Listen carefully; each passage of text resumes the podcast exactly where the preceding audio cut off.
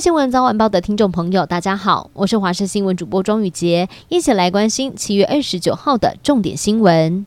今年以来，截至七月二十五号为止，防疫险理赔金已经达到了三百一十九点四五亿元。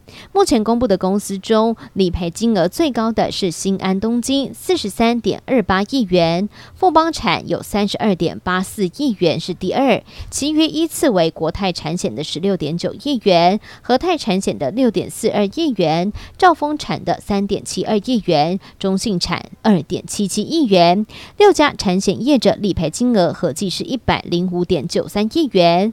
多家业者大喊吃不消，传出陆续向金管会申请办理短期借款。对此，金管会回应：为了要支付巨额的保险金，依法保险业只要报经主管机关核可，就可以向外来办理借款。目前已经核准了两家产险业者来申请。南投市同源路九街有一处义工的宿舍，在上午八点多发生了爆炸声响，随后冒出火花。附近的居民见状，赶快报警。消防队员获报赶到现场，将火势。扑灭，幸好屋内的移工是外出上班，没有人员受伤。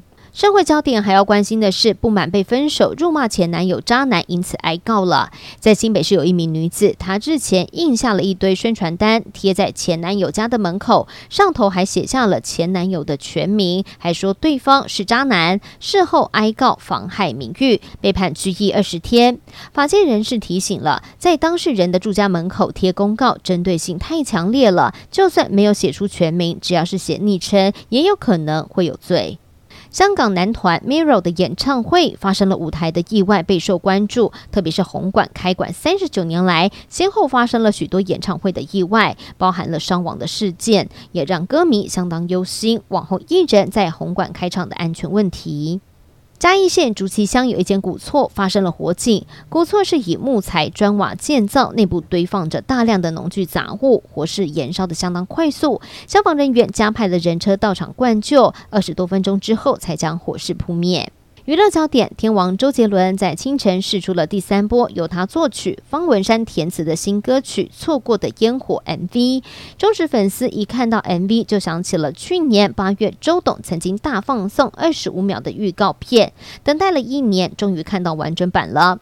而另外，台湾天团五月天在今天清晨一点的时候，是在脸书张贴消息，表示五月天好好好想见到你演唱会美国站即将开跑，这也是睽违三年首次的海外演出。美国总统拜登与中国国家主席习近平在二十八号进行通话，时间长达了两个小时十七分钟。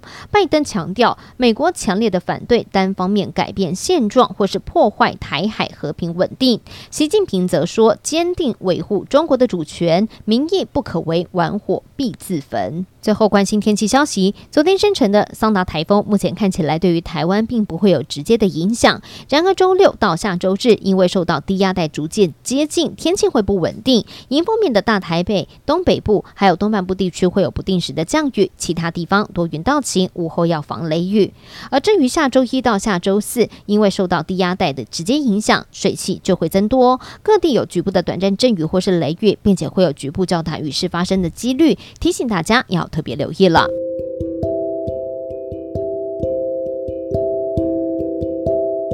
以上就是这一节的新闻内容，非常感谢您的收听，我们下次再会。